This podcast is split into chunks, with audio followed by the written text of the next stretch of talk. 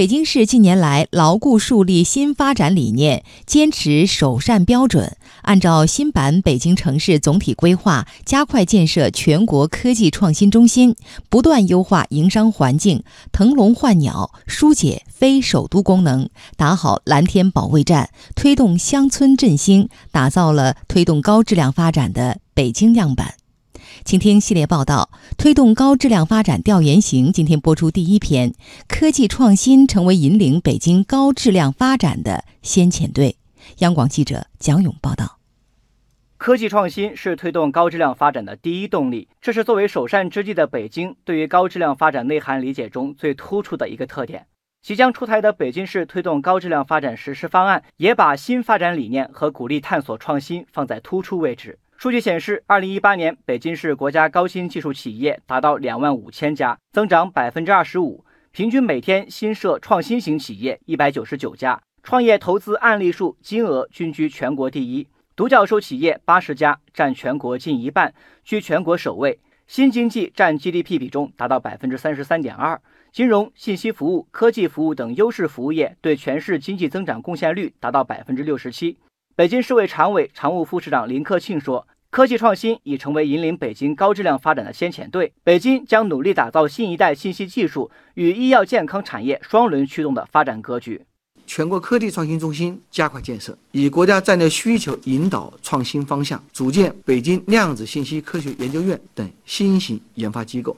深入实施新一代信息技术等十个高精尖产业发展的指导意见，制定五 G、人工智能、医药健康。”智能网联汽车、工业互联网等产业发展行动计划和方案，努力形成新一代信息技术与医药健康产业创新发展的双动能。在信息技术领域，北京市高精尖创新成果及企业不断涌现。在中关村东升科技园，中国首家碳化硅半导体器件公司泰科天润则填补了国内碳化硅器件领域的产业空白。公司产品目前应用于服务器电源、充电桩、电动汽车等领域。泰科天润总经理陈彤说：“公司将致力于打造芯片制造领域的中国品牌，为制造业提供更好的解决方案。”白色家电、服务器电源到通讯电源，到轨道交通，到电动汽车，到航空航天，所有的地方都涉及到电能的转换的地方，其实都会用到功率器件。碳化硅这样一种材料，在国内做核心的芯片，我们是第一家，所以就打破了这样的一个垄断。这样的一个垄断的，目前来讲的话，国际上通用电气啊、三菱啊，还有像丰田啊，这些都是龙头企业在做。我们在这个方向上填补了国内很重要的一个空白。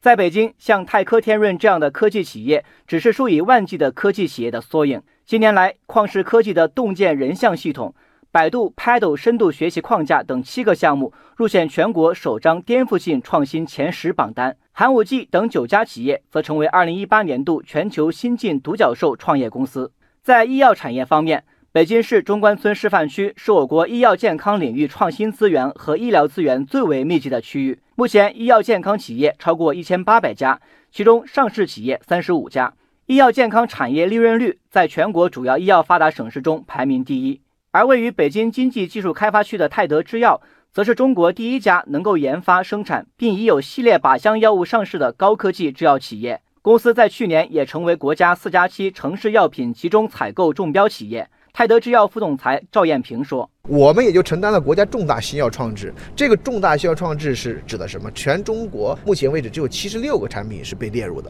基本上都是一些对于中国国民的健康来说非常重要的产品的核心研发。对于企业来说，能拿到一个这样的东西就已经很不容易了，说明你的创新能力很强。我们拿了不止一个，我们有三个。所以我们现在计划是我们今年年底、明年年初这个产品会在美国进行临床实验，然后同时我们明年的中旬会在中国进行临床实验。为什么？我要两边同时做，就是因为我未来这个产品是要向全球发售的。